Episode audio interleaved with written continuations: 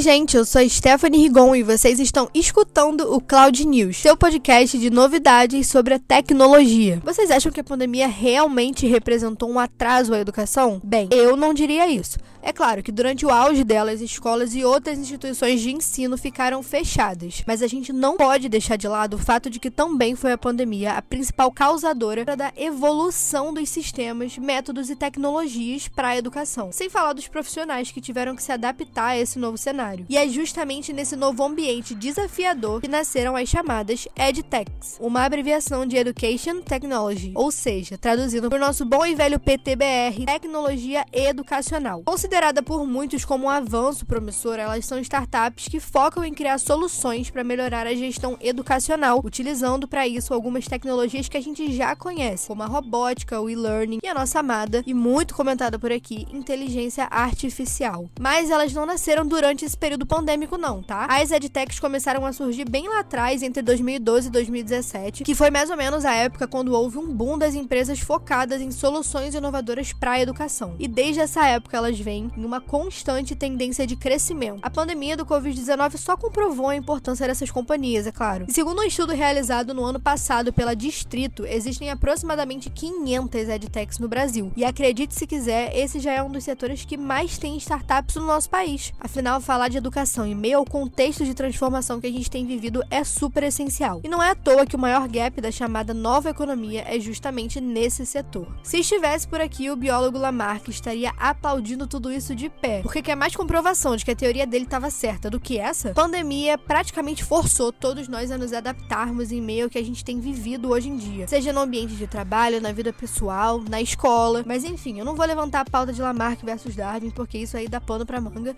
e não é o nosso assunto aqui. O que eu tô querendo dizer é bem simples. Num modo de organizações exponenciais, precisamos ser competentes e nos adaptar. Então pensa comigo, o que as escolas e faculdades que não conseguiram se adaptar à pandemia tiveram que fazer? Grande parte delas teve sim que fechar. E são exatamente essas lacunas deixadas pelas instituições tradicionais que as edtechs estão vindo para preencher. Dentre as categorias que essas empresas apostam, os destaques estão para os conteúdos educativos, ensinos específicos, criação de ferramentas para instituições, financiamento de estudo, foco nos estudantes, novas formas de ensino e, claro, plataformas para educação. Até o ano de 2019, só 20% do conteúdo de um curso presencial podia ser online. E hoje esse número dobrou, chegando a 40%.